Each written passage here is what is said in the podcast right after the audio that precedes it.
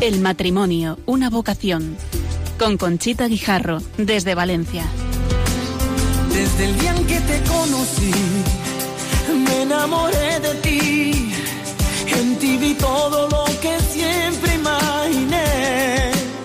Pronunciaste mi nombre y yo supe por fin que así comenzaría un cuento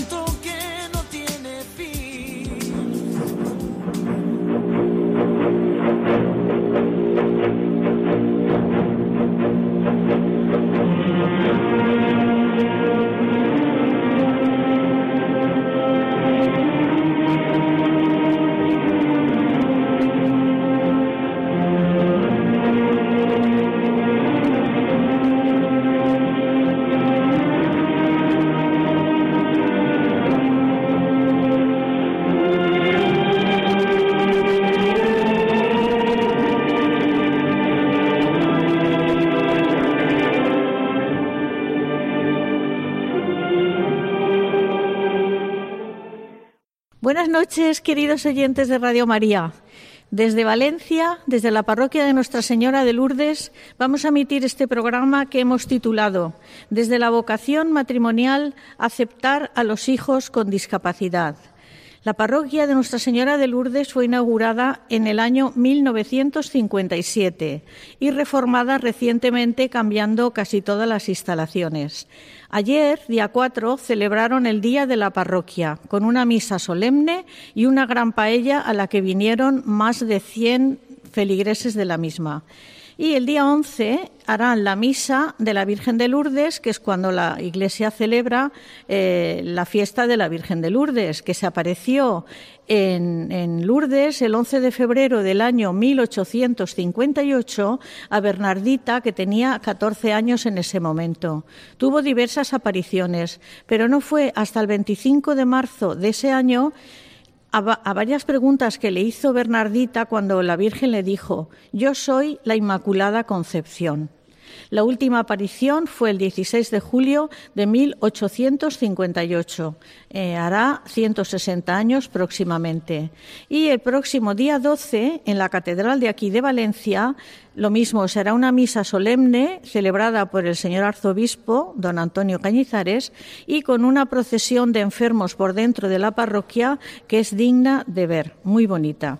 Entonces, para preparar este programa hemos trabajado el mensaje del Santo Padre Francisco en la 26 Jornada Mundial del Enfermo, que nos lo, nos lo mandó en septiembre del año pasado.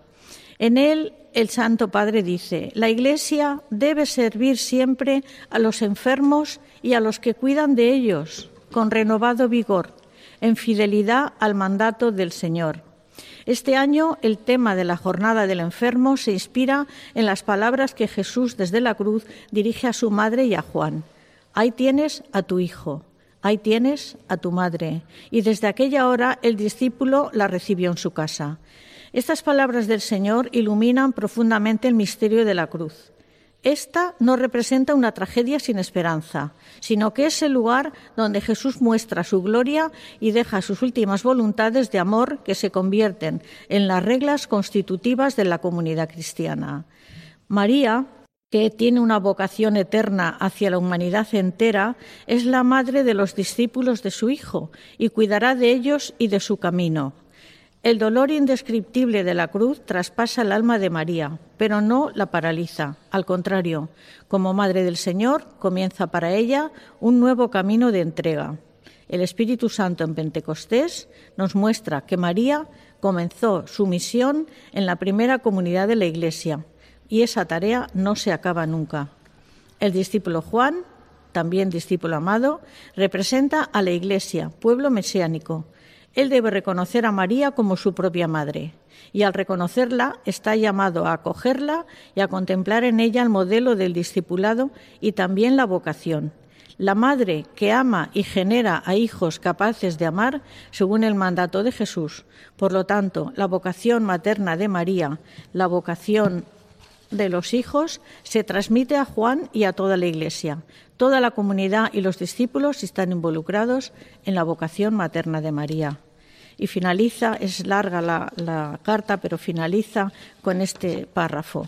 A María, Madre de la Ternura, queremos confiarle todos los enfermos en el cuerpo y en el espíritu, para que los sostenga en la esperanza. Le pedimos también que nos ayude a acoger a nuestros hermanos enfermos. La Iglesia sabe que necesita una gracia especial para estar a la altura de su servicio evangélico de atención a los enfermos. Por lo tanto, la oración a la Madre del Señor nos ve unidos en una súplica insistente para que cada miembro de la Iglesia viva con amor de vocación al servicio de la vida y de la salud. La Virgen María interceda por esta Jornada Mundial del Enfermo y ayude a las personas enfermas a vivir su sufrimiento en comunión con el Señor Jesús y apoye a quienes cuidan de ellas. A todos los enfermos, agentes sanitarios y voluntarios, imparto de corazón la bendición apostólica. 27 de noviembre del 2017. Pues con este espíritu de acoger al enfermo y de cuidar al enfermo y a los que cuidan de ellos, estamos en esta parroquia de Nuestra Señora de Lourdes, que amablemente nos ha acogido con, mucha, con mucho cariño su párroco, don José Manuel, párroco de Nuestra Señora de Lourdes, que es parroquia por la vida. Muy buenas noches. Don José Manuel es también profesor de Doctrina Social de la Iglesia, capellán de la Universidad Católica y recientemente ha escrito su tesis doctoral sobre las aportaciones de San Juan Pablo II, Benedicto XVI y Francisco en la defensa de la dignidad de las personas con discapacidad a cuyo tema dedicaremos un próximo programa con el testimonio de los matrimonios que viven esta situación. También colabora con Parroquias por la Vida para ayudar a las madres que desean llevar a término su embarazo o que, habiendo abortado, necesitan ayuda para superar el problema. Nos acompaña también tres padres para darnos su testimonio. Santi, Santi Julián, buenas noches, Santi. Buenas noches. Está casado con Anabel, padre de tres niñas, Paula de 16 años con síndrome de Down, Sara con 13 y María que está en el cielo cuando murió cuando tenía siete años. Es administrativo, secretario del vicecanciller de la Universidad Católica y diácono permanente destinado en la Santa en la Iglesia Catedral y en la Pastoral Universitaria. También tenemos aquí con nosotros a Vicente Campos. Buenas noches, Vicente. Buenas noches. Vicente y Maite tienen cuatro hijos, Miriam, Dani, que tiene autismo, Teresa y Amparito. Entonces, eh, no ha podido venir Maite, pero ahora él nos dará su testimonio. Enrique, Enrique Belenguer, tampoco ha podido venir su señora, tiene ocho hijos y mm, el caso que nos va a contar es el de Raquel, que ahora tiene 33 años, ese hace el número cuatro y tiene una discapacidad psíquica en el 84%. También el séptimo hijo murió y está en el cielo a los ocho años. Buenas noches. Buenas noches. Enrique. Pues nada, ya estamos aquí con todos ustedes. Vamos a iniciar los testimonios de estas personas y empezamos por don José Manuel, porque él ha escrito una tesis doctoral titulada Discapacidad y Magisterio. La Convención de la ONU sobre los Derechos de las Personas con Discapacidad en diálogo con el Magisterio de San Juan Pablo II, Benedicto XVI y Francisco. Don José Manuel, ¿realiza usted esta tesis doctoral con este título? ¿Cuál es el objetivo de su estudio tan profundo? Pues la, tesis nace por una pregunta que aquí al lado en el despacho parroquial me hacen un matrimonio vienen a hablar conmigo y me dicen, José Manuel, ¿qué dice la Iglesia sobre los discapacitados? Y yo empiezo a decirles cosas y el padre me dice, esos son tópicos.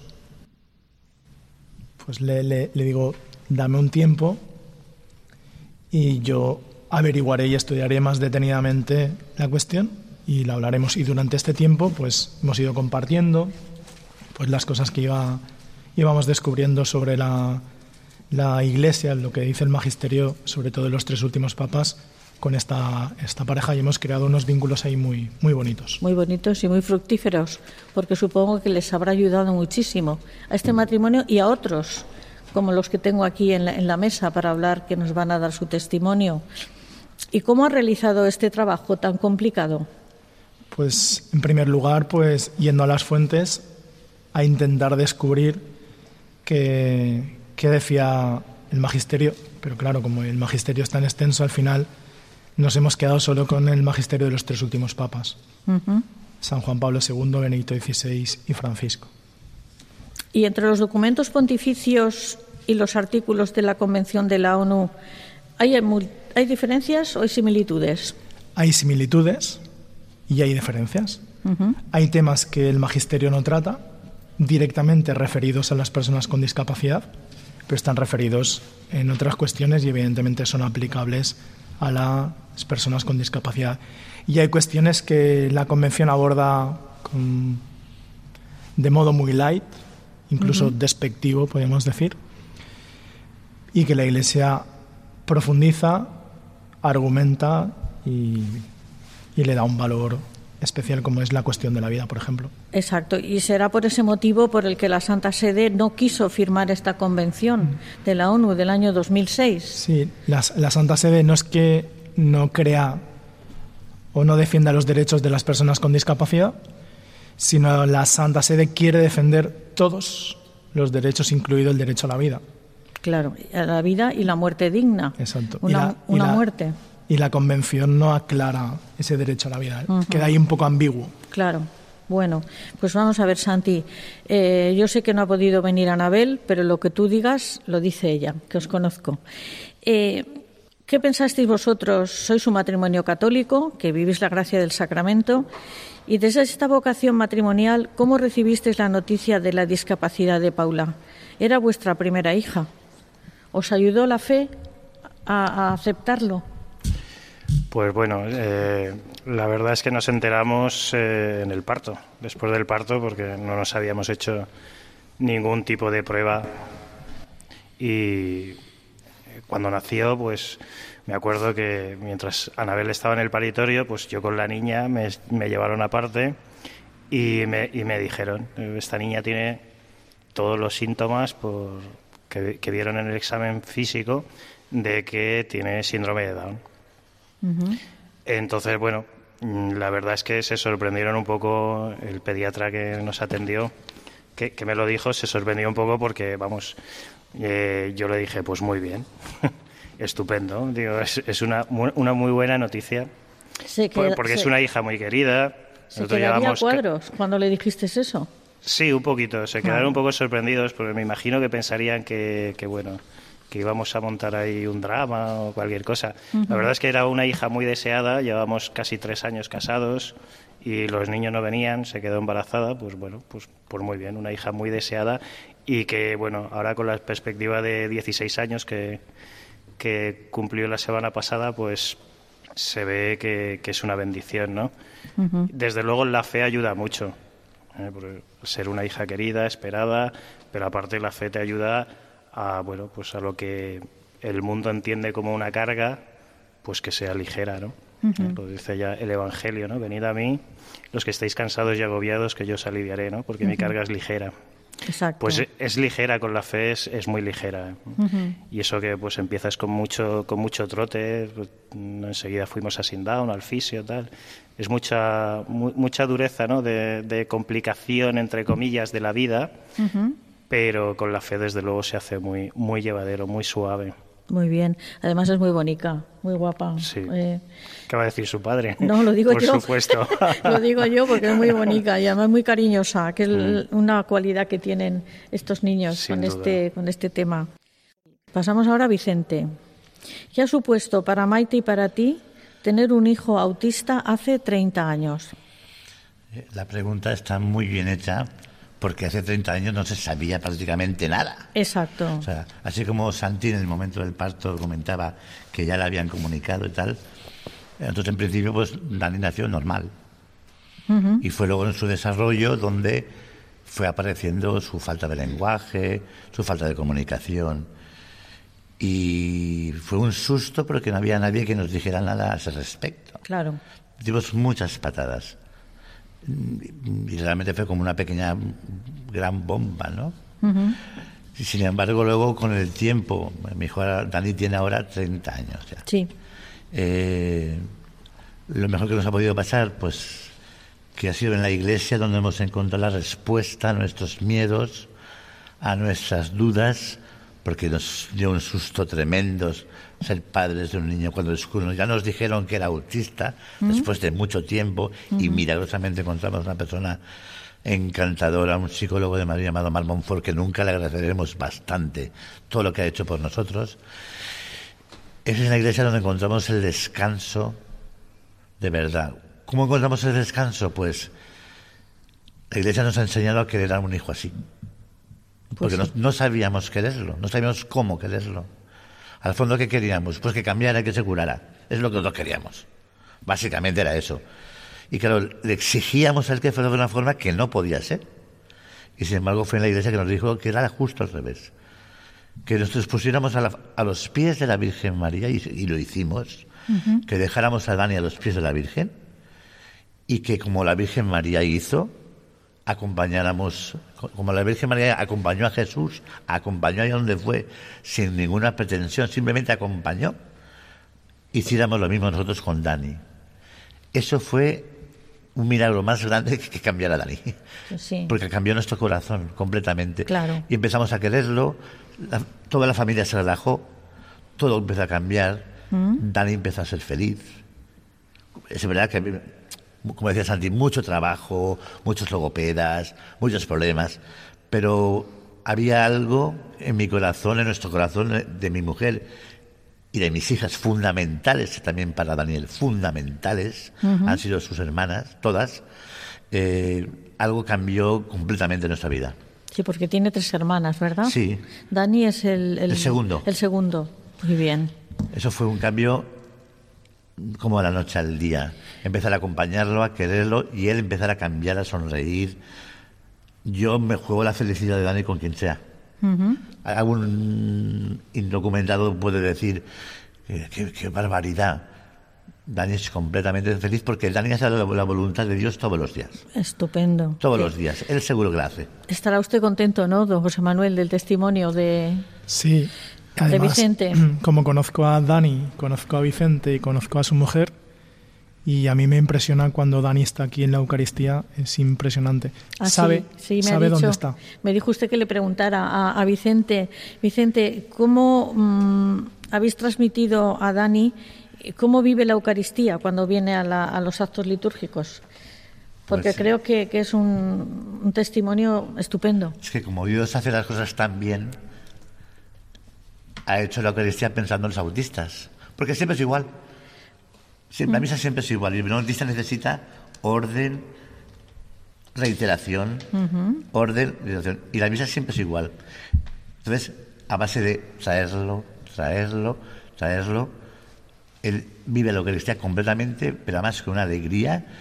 Vámonos a la Eucaristía, él se cambia de ropa, se pone su traje de Eucaristía, su abrigo de Eucaristía, y sale. Y si algún día estamos un poco romos en venir, no puedes decirle que no. No, hay que, hay que vestirse y ponerse guapos y venir. Pero vamos, es que es imposible decirle que no. Quiero contarte una cosa muy bonita que nos ha pasado con él, muchas cosas bonitas, ¿no? Pues venga. Pero voy a contarte una que, me encanta. Desde que tiene 11 o 12 años, no sabía decirte, eh, él lleva la cruz de la procesión del Domingo de Ramos.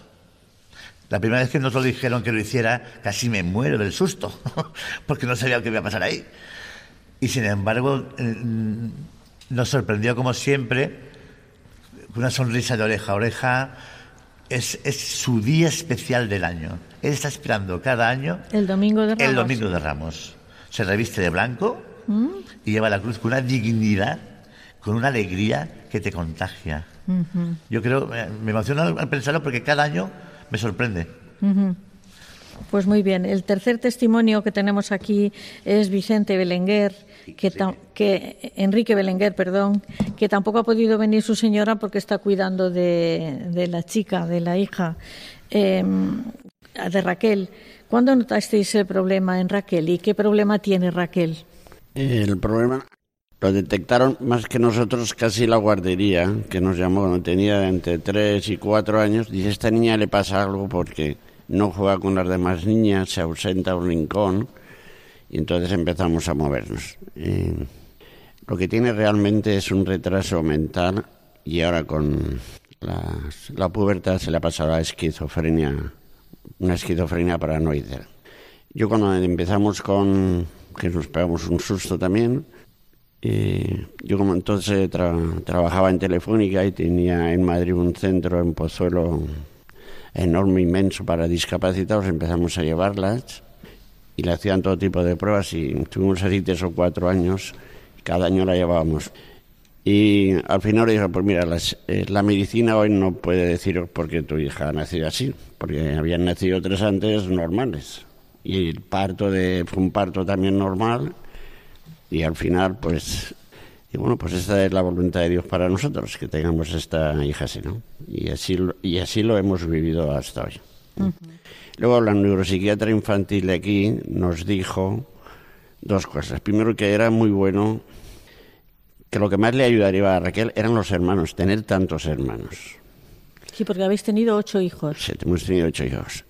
Y también nos dijo, dice, no deberías tener más porque pueden salir con algún problema. De hecho, pues Raquel era el número cuatro. La fe nuestra fue superior y la voluntad de Dios y nos dio cuatro más totalmente normales. Pero el, el séptimo... De los cuales David... El séptimo En el año 2000, por a través de tuvo un aneurisma cerebral y en 24 horas pues el Señor se, lo, dio. Puedo contar una cosa del colegio. Eh, la, la profesora, esto fue el 13 de septiembre, en junio dice que le preguntaba a todos los niños qué querían ser de mayor. Dice, cuando le he preguntado a mí me he quedado blanca, porque me ha dicho que quería ser santo. Dice que un niño con ocho años te diga eso. Dice, es la primera vez, llevo 20 años en el colegio, que un niño me, quiere, me contesta que quiere ser santo. Pues es por el ambiente que veía en vuestra casa. el ambiente de fe y el ambiente de... Nuestra fe que de alguna forma Claro. Viviendo la liturgia con ellos, también celebramos la liturgia los domingos con laudes con ellos y compartimos. Y ahora pues tiene sus crisis. Su crisis es que puede pasarse una semana sin dormir. Y tienes que estar levantándote constantemente pues, sin parar, porque no te la puedes dejar sola por ahí. Don José Manuel, mm, el testimonio que nos están dando estos padres, eh, usted lo conoce, que por eso los ha traído al programa. Entiendo que esto tiene que dar mucha fuerza a las personas que nos están escuchando y también ánimo a los párrocos de otras parroquias para que ayuden a, los feligreses que tienen estos problemas. ¿Se está haciendo algo en este sentido? Mm, ¿Cómo ha de ser la acogida en las parroquias a las personas con discapacidad y a sus familias? ¿Usted cómo entiende que debe de ser? Yo, yo pienso que la primera acogida es la escucha a los padres. Porque al menos yo personalmente, eh, experiencia con, personas con alguna discapacidad, es lo que he aprendido y lo he aprendido de ellos. Aquí tenemos el testimonio más, más, más hermoso de, y, real. de lo que podemos aprender, no, los, no las familias, sino los párrocos, los, párrocos, los sacerdotes. Efectivamente. Entonces esa acogida y esa escucha a la familia es fundamental. Y a partir de ahí, pues ya van saliendo cosas. Pues sí. esa acogida y esa escucha, tener los despachos abiertos de las parroquias, las iglesias abiertas para que, como dice el Papa, ¿no? ellos se sientan parte, no una parte, sino parte fundamental también de la comunidad cristiana. Claro. es fundamental. Volvemos con Santi. Santi, vuestra confianza en, Dios os dio fuerza para tener otro bebé y nació Sara una niña que ahora tiene 13 años. ¿Cómo se relaciona con, la mayor?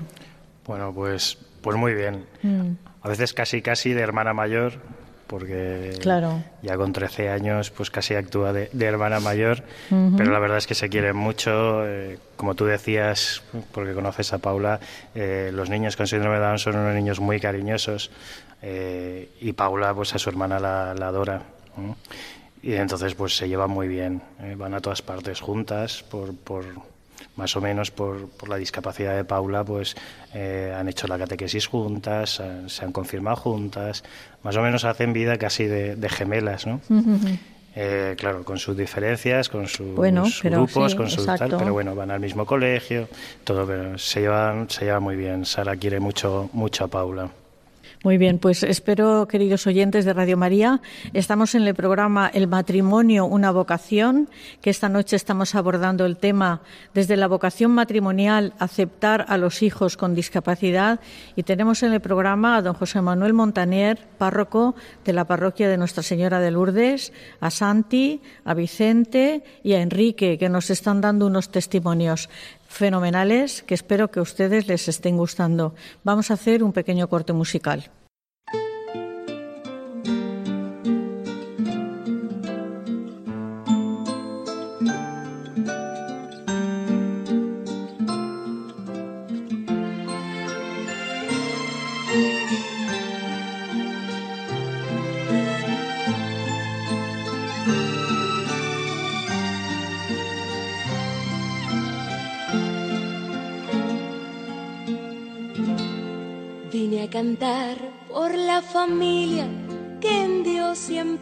Capaz de vivir tantos momentos de amor, cariño y paz.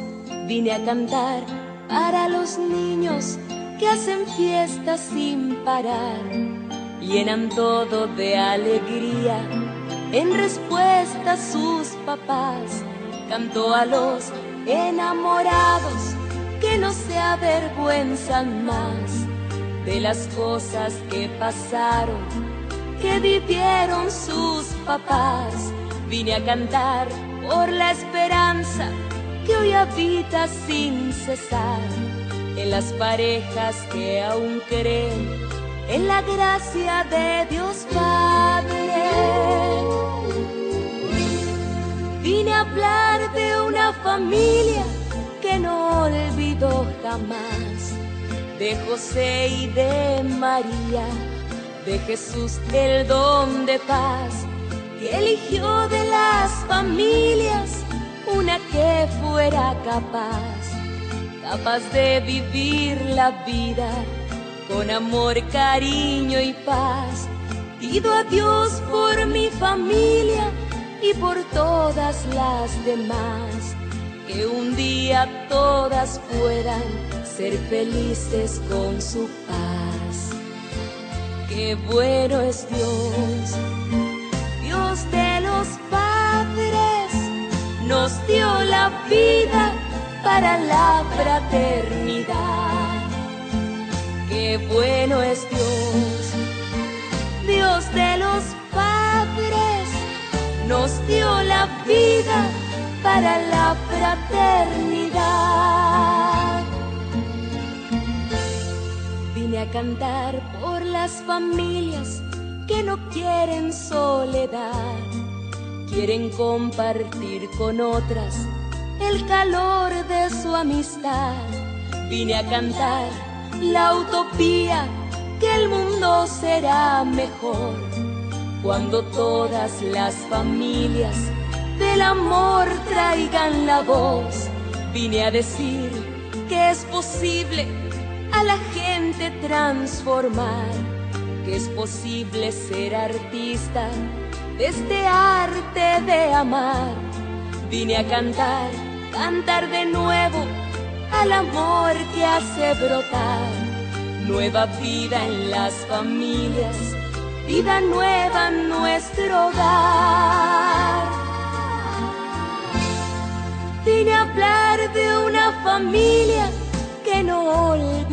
Jamás, de José y de María, de Jesús el don de paz, eligió de las familias una que fuera. Estamos de nuevo con ustedes en el programa El matrimonio, una vocación, en la parroquia de Nuestra Señora de Lourdes en Valencia.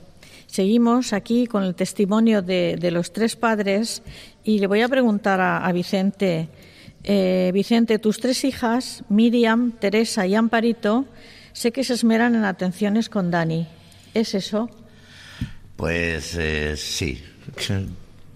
Han, sido fundamentales a lo largo de su vida, cada uno en su época, en su momento, pero te puedo decir que Miriam, con siete años, por ejemplo, durante un año seguidos para enseñar a Dani a nadar, que tardó cerca de un año, un año y medio aproximadamente. Esto es un problema de reiteración con los autistas, la constancia. La constancia es el que le da seguridad. Y gracias a ella y a su madre, que digamos todos los días de la semana, de lunes a domingo, a la misma hora, y nunca le voy a negar, ni decir, ni hacer. Por otro lado, por ejemplo, Teresa, que es más pequeña que Dani, pero que evidentemente luego, como pasaba con Sara y, mm. la, y, Paula, hijas de Santi, pues claro, la adelantó. Pero gracias a Teresa, por ejemplo, las primeras veces jugando a maestros, hoy en día Teresa es maestra. ¡Ay, qué bien! Mira, es psicóloga, cada una, en fin, especialmente con autistas. Eh, jugando con, descubrimos que Dani podía escribir ah. a través del juego y fue, le dijimos, mira Teresa, llama a tu hermano y dile que siga esta línea. Y lo hicieron fenomenal, quiero decirte. Y Amparo, que vino ya después, cuando Dani ya era más mayor, pues no te quiero contar. Ha sido el juguete de Dani, como aquel que dice. ¿no? De alguna forma, no vinculadas, han sido fundamentales. Por supuesto, su madre, que tengo que decir de su madre, que ha dado toda la vida. Antes, cuando decía aquí que, que Enrique que no dormía, nosotros no hemos dormido nunca hasta que Dani cumplió 12 años. Ni una sola noche seguida. ¿Cómo aguantamos? No me preguntes. El Señor. El Señor nos ha llevado El Señor da la fuerza. Nos ha dado la fuerza increíble porque ahora lo pienso y digo, Dios mío, un milagro. Sus hermanas han sido muy importantes, las tres en su aspecto, en su medida, bueno, y lo quieren con y él, él quiere a ellas con veneración. ¿eh? Claro, muy bien. Pues ahora nos pasamos otra vez a Enrique. Eh, ¿Qué medios pusisteis para, para la, la, cura, bueno, la curación, para la atención a Raquel? Porque la habéis tenido que llevar a, escuelas especiales. Exacto. Ahora está yendo a un centro de día. A través de la neuropsiquiatra nos recomendó un colegio en Torrente de educación especial, pero que solo podían estar hasta los 15 o 16 años y la estuvimos llevando allí con un centro de discapacitados y la niña iba desarrollando hasta que lo dijeron ya de aquí ya no pasa ya no más conocimientos lo único que hace es pintar y rayar y, poco más aunque le pongas los números y las letras a la segunda línea ya está haciendo garabatos y luego a un centro ocupacional estuve llevando la Catarroja seis años todas las mañanas para que lo pudieran atender y, por último, hace dos años uno que hemos encontrado aquí en la calle Explorar Andrés, que, que, es el que va a actuar, ¿no? Cerca de casa. Está, sí, hasta cinco minutos de casa. Muy bien. Diez minutos. Muy bien. Y, nada, ahí eh, tu mujer y tú mano a mano y con el Señor y la Virgen Exacto, ayudando. ¿eh? Yo tampoco sé cómo he hecho tantas cosas y he tenido tantos hijos. Digo, esto lo habrá hecho. Yo cuando lo veo a todos, tengo 17 nietos. Mm. Yo cuando lo veo a todos digo, señor, esto lo has hecho tú, ¿eh? Porque yo no sé ni hacer, poner un clavo en la pared, esto lo has hecho tú, ¿eh? Yo, mm. yo de esto no sé nada, ¿no? Muy bien. Eh, mm, Santi, ¿habéis tenido ayudas eh, oficiales y os reunís con otros padres para contar eh, los progresos o a ver, nosotros en principio, eh, nada más nacer, pues eh, nos apuntamos en la Fundación Asindown, y, luego la asociación. Eh, seguimos ahí, ahí nos han ayudado a hacer, bueno, primero la atención temprana cuando era pequeña y luego, pues ya a partir de los cuatro años ya pasamos a la asociación y allí pues ha, habido un seguimiento por parte de, los especialistas suyos, logopedas sobre todo, para, para ese tema.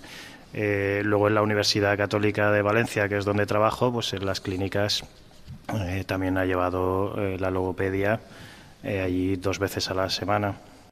Y luego en tema de ayudas económicas, pues sí, las, las, becas que da el Ministerio para niños con educación especial, con necesidades educativas especiales, y eso casi, casi, todos los años pues nos han, nos han aportado un poquito para sufragar esos gastos de logopedia, sobre todo. Y luego nosotros no nos reunimos con, con muchos compadres así de forma arreglada, ¿no? Pero bueno, intentamos ayudar siempre que, que sabemos de algún caso o que nos llaman o tal, pues por dar el testimonio, ¿no? De, de lo que es eh, pues vivir y, y, transmitir la fe y educar a nuestra hija Paula, ¿no? Eh, eh, seguimos con Santi y yo sé que sois muy generosos, tu mujer y tú, porque posteriormente nace María. María está en el cielo, ahora tendría siete años. Falleció con muy corta edad por una causa que, que si quieres nos la explicas. Y si no, pues Sí, no, no, hay ningún problema, no es, Pues no es ningún secreto. dinos. Ya gracias a Dios eh, me han pedido este testimonio en, en varias ocasiones y, Mm. y no hay ningún problema. María eh, estaba en la guardería, eh, no, lle- no llegó a cumplir los tres años y pues bueno, cogió la varicela. Y esa varicela, pues bueno, pues vimos, i- iba, este se quedó en casa, bien, iba bien, pero bueno, llegó el fin de semana y veíamos que, que, no, que no progresaba aquello. Eh, mi mujer Anabel eh, es médico, entonces estaba muy controlada, ¿no? Todas, todas las, las pupitas y tal, todo muy controlado. Pero veíamos que no y el sábado por la mañana pues fuimos al hospital, se la llevó Anabel al hospital, yo me quedé con, con, las, con, Con Paula y con Sara. Y bueno, pues eh, la noticia fue que, que cuando llegó Anabel a casa se había quedado ingresada en la UCI porque bueno, había hecho una, una de las pupas por lo que sea, había hecho una infección que había pasado a la sangre y bueno, había hecho una sepsis general, entró en parada cardiorrespiratoria, tuvieron que reanimarla y se quedó en la UCI hasta que el señor pues al, al día siguiente, el domingo, se la, se la llevó Se al la cielo. llevó, se llevó Tenemos una, ahí un, un una angelito. rosa, una rosa especial arriba. Sí, sí, un angelito con, con vía directa, ¿no? Sé que es muy duro, que lo, pero lo aceptasteis muy bien por el amor que os tenéis, Anabel y tú, y os dio fuerzas pues para decir, no decir por qué a nosotros, sino para qué, no el por qué, porque cuando a veces a Dios le preguntamos el por qué, pues estamos cometiendo un acto de, de soberbia, ¿no, don José Manuel? Sin embargo, si dices, ¿para qué, Señor, te has llevado a María? Pues lo puedes entender mejor. Yo tuve la suerte de asistir al funeral que lo ofició don Carlos Osoro y la verdad que allí no se cayó una alfiler al suelo y se oía. Fue un, un funeral fantástico. Don José Manuel, esto de cuando nos pasa algún problema, que siempre estamos, ¿por qué a mí? ¿Por qué me pasa esto? ¿Por qué? Es mejor decir, ¿para qué, Señor? ¿Para qué me mandas esto? ¿No es así? Sí, pero antes de llegar al para qué, pasamos por el por qué. Pues el por qué, efectivamente. Si no hay un por qué, imposible descubrir un para qué. ¿Para qué? La verdad que eh, yo recuerdo aquel, aquel día. Vicente, sigo contigo. ¿Tenéis ayudas de, de centros especiales para la formación de Dani? Vamos a ver, ayudas, eh, ayudas nunca hemos tenido. Quiere decir que hace muchos años había, aparte de una mísera beca, Sí. que, que ni cubría el colegio, buscamos a través de mucho pelear un colegio de educación especial. Y cuando se hizo mayor vimos que él tenía aficiones, eh, fuimos descubriendo cosas de Dani y una de ellas fue que le encantaba ayudar en la cocina. ¡Ay, qué bien! Entonces el domingo yo hago una pseudo paella, porque no se puede llamar paella lo que yo hago. Y a él le gustaba estar ahí. Entonces fue, eh, estuvo en una asociación que se llama San José, donde, donde sacó pues, como un, un título de, de pinche de cocina, diríamos. ¿no? Mm. En la actualidad va a un centro de día para autismo, para autistas, que hay poquísimos, muy pocos en España. Y tenemos la suerte de que haya uno en Valencia y él está yendo ahí, súper integrado. Ahí ha sacado el título de manipulador de alimentos adaptado Muy bien. y él colabora en la cocina, en los ratos está trabajando con sus cosas, haciendo sus manualidades y tal, y a una hora determinada va a la cocina y hace de pinche de cocina, corta, pela, tal. Y tenéis que verlo, me, me juego una pelada de patatas con quien haga falta, ¿eh? Porque a la velocidad que lo hace, la velocidad que la corta, te quiero explicar que es, es un crack para eso. Además, le, le encanta, lo disfruta completamente. Muy bonito, ¿eh? muy optimista. La verdad que os ha costado porque yo- autistas, lo que tú dices, hace 30 años no, no había, o, o no lo sabíamos que había. Pero la constancia, el, a- digo- el amor vuestro, sus hermanas, y, y ahora. eh, Yo digo que Dani es un autista atípico, ¿eh? Mm. O sea, de ser un autista de libro, ¿Mm? que no se te puedes acercar, que te daba una patada, que se golpeaba a él, que se escondía bajo de la cama. Ha pasado a ser un autista, es como... Bueno, es un 4x4, es enorme, ¿eh? Es, decir, es enorme. Un armario. Es armario ropero, efectivamente. Pero es, es como, le voy a decir angelito, es un angelote, ¿no? Obediente, colaborador, siempre te recibe con una sonrisa, siempre está listo para, para lo que tú quieras y realmente no le corresponde, o sea, es que no le corresponde. Era podido ir de campamento con la parroquia, era cosas que de verdad, todas esas cosas, por ejemplo, ha ido al campamento con sus hermanas, claro por medio, con gente buenísima también. Pero el hecho de que estaban sus hermanas con ella. Le da él seguridad. Sus hermanas lo, lo, llevaban como si fuéramos nosotros, exactamente igual. Entonces, la vida parroquial para él ha sido tan importante. Y luego estar con un montón de niños de su primera comunión fue una cosa espectacular. Porque habían 50 o 60 niños de la parroquia acompañándolo, ¿no? Fue algo precioso y, ha sido para él algo que le ha dado una naturalidad, un saber estar, una normalización ¿no? de, su vida que realmente no le corresponde. Pero, como pero Dios, hace, las, Dios, hace, las, cosas como las hace. Y muy bien, las hace muy bien. Las hace muy bien. Y les ha dado unos padres ejemplares y tres hermanas maravillosas. Sí, pero yo quería decir, añadir una cosa, solamente decir que es que yo no tengo sensación de haber hecho nada. Bueno. No tengo sensación de haber hecho nada. Yo creo que todo es gratis. O sea, Dios nos dado las fuerzas para poder hacerlo. No soy consciente de haber hecho si me apuras, a veces pienso, a veces, a veces pienso que lo he hecho mal incluso. No, Vicente. Fíjate, pero, no digas eso. Pero de verdad que si Dios, aquí el, protagonista de esto es Dios. El Señor. Es el Señor. Muy bien. Nosotros somos meros autores intermediarios. Somos intermediarios, no somos nada más. ¿eh? Muy bien, somos obreros.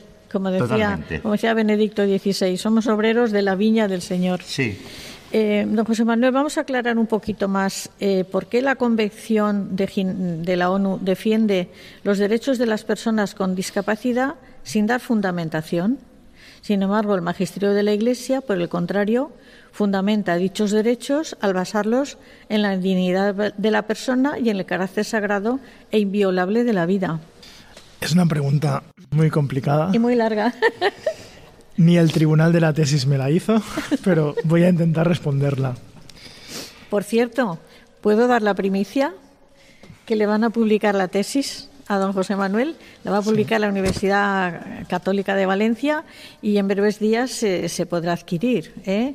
El título es Discapacidad y Magisterio, la Convención de la ONU sobre los Derechos de las Personas con Discapacidad en diálogo con el Magisterio de San Juan Pablo II, Benedicto XVI y Francisco.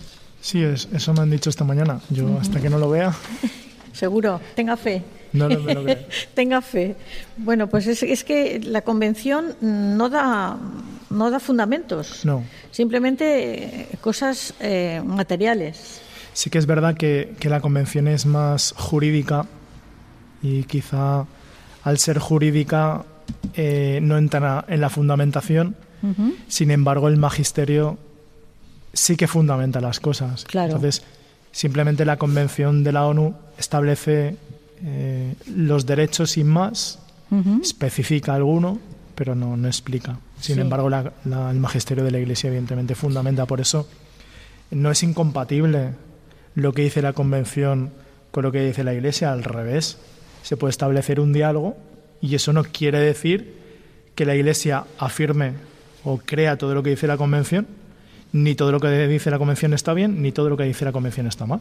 Pero eso que sí, pero adolece de una fundamentación filosófica, bioética y teológica. Importante. La teológica podemos prescindir de ella para la convención, pero la filosófica y la bioética debería de haberla considerado, ¿no? Sí, pero eh, al ser un, un instrumento jurídico, pues quizá no. Pero por eso que que no son incompatibles y además yo creo que el magisterio puede complementar perfectamente a dar una buena fundamentación o muy buena a la misma convención. Muy bien. Vicen, eh, Enrique, ya nos has dicho que el pequeño falleció por una, un aneurisma. Exacto. Diferente muerte, la de, bueno, Raquel vive y está haciendo una vida medianamente normal, pero ver que un hijo sano se lo lleve el Señor así, supongo que tendríais que agarraros a la cruz, porque es muy duro, ¿no? Ah, por, supuesto, aunque es y tan duro como que es, pero yo creo que te diría que fue un paso del Señor tan impresionante en nuestra vida. Yo, a mí no me salió ninguna lágrima ni en el funeral, ni, ni antes ni después, ¿eh? ni una. Yo no lo entendía. Pero bueno, el Señor sabrá, Sabe más. sabrá lo que ha hecho, ¿no? y, y fue un, todo un signo, ¿no? Porque mucha gente nos ha parado después y se acuerda aún del funeral de David, que también un profesor de Raquel que vino dice, hace años que no vivía una hora con tanta paz y tanta tranquilidad que en el funeral de vuestro hijo. Con lo cual, Dios nos permitió vivir una cosa que no es sobrenatural, que no es natural. ¿no? Claro. Y luego ya cuando nos dijo la profesora lo de que quería ser santo y todo eso, pues, pues claro, nos quedamos un poco así. Como una vez me dijo mi catequista, dice, David era un santo y los santos los quiere Dios con él. Con lo cual, pues por eso se lo ha llevado. Luego otra cosa, que David pudimos dar los órganos y siete personas se beneficiaron de David. ¡Qué maravilla! Porque ya mi mujer trabajaba en el hospital, es enfermera, y, y una compañera que estuvo, eh, cuando, nunca habíamos hablado de, de dar, de, de los órganos. Dice, siete personas se han beneficiado de David. De David, O fíjate. sea, que está por Pues ahí nada. partidos. Porque nunca lo habíamos hablado. Nos salió en ese momento que nos lo dijeron, ¿queréis donar? Que David ya no necesita nada. Pues queridos oyentes de Radio María, yo estoy impresionada por estos tres testimonios y por la tesis doctoral de don Juan Manuel, que en cuanto la publiquen voy a, a leérmela. Quizás tenga que pedirle ayuda porque los temas teológicos no los tengo así muy fuertes, pero debe ser una tesis muy bonita. Si ustedes quieren obtener el programa, pueden entrar en el podcast de Radio María mm, y bajárselo o escucharlo. También pueden pedir una copia llamando al 902 500 518. Piden el programa El matrimonio una vocación del día 5 de febrero.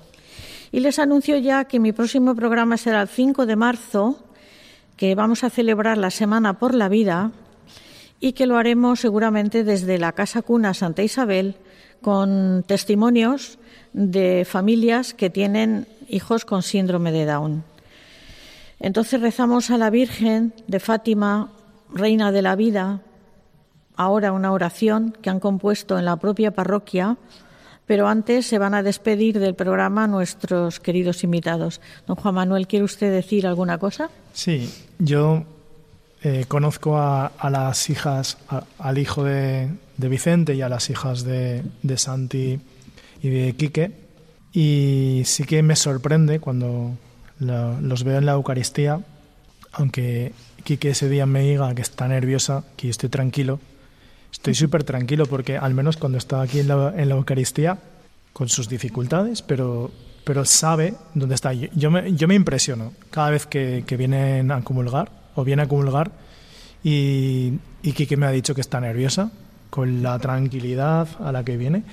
Y, y Dani, Dani cuando viene a comulgar es una, una joya. Sabe lo que hace. Yo creo que hay, hay niños que van a tomar la comunión y no sé, no me atrevo a decirlo porque yo no soy quien para ju- juzgar, pero no sé si son tan conscientes de lo que van a hacer como, como ellos Como Raquel, como, Como- Paula.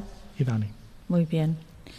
Pues, eh, Santi, ¿qué, qué nos cuentas tú para despedida?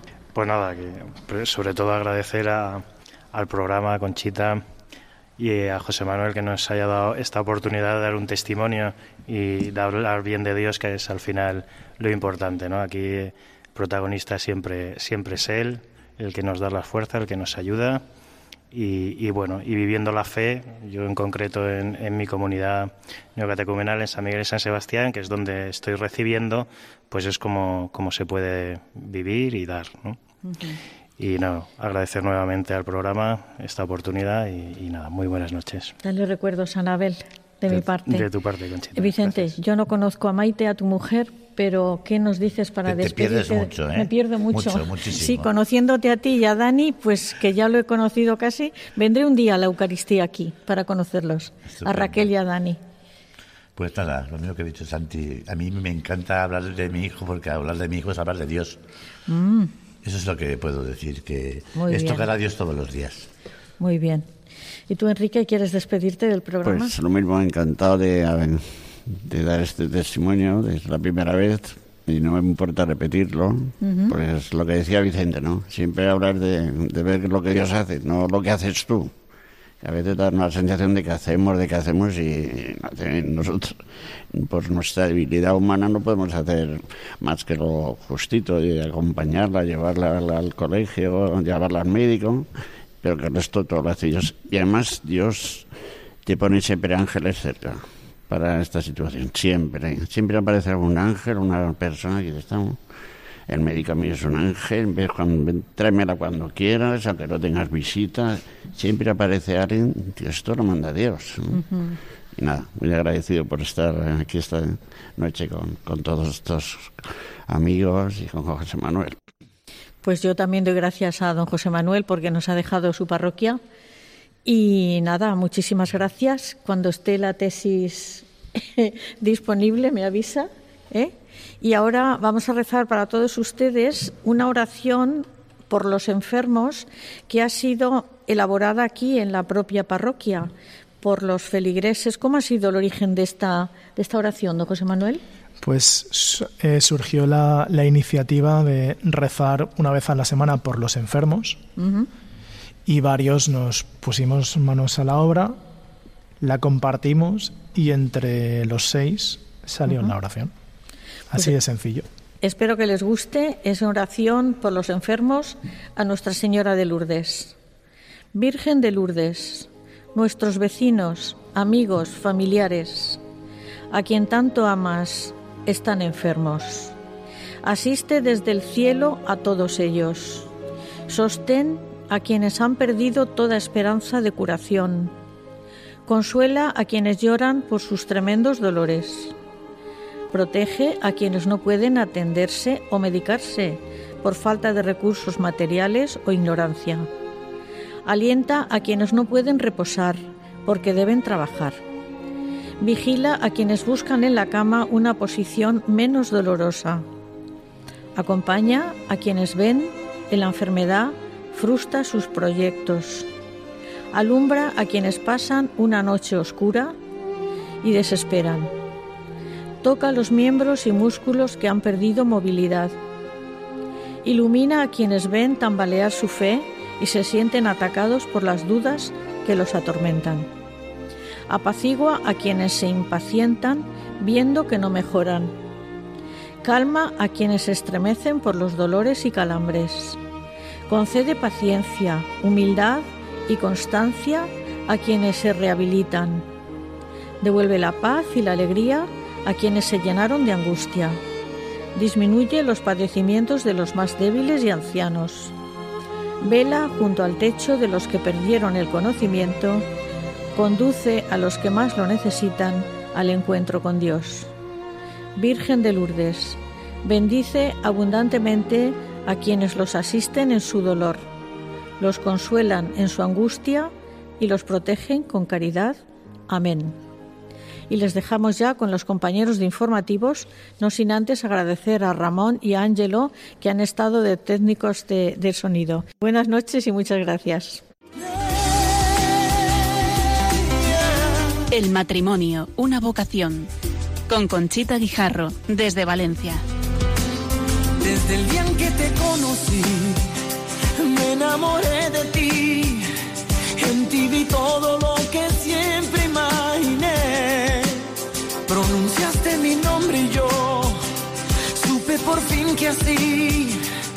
comenzaría un cuento que no tiene fin. Oh, baby,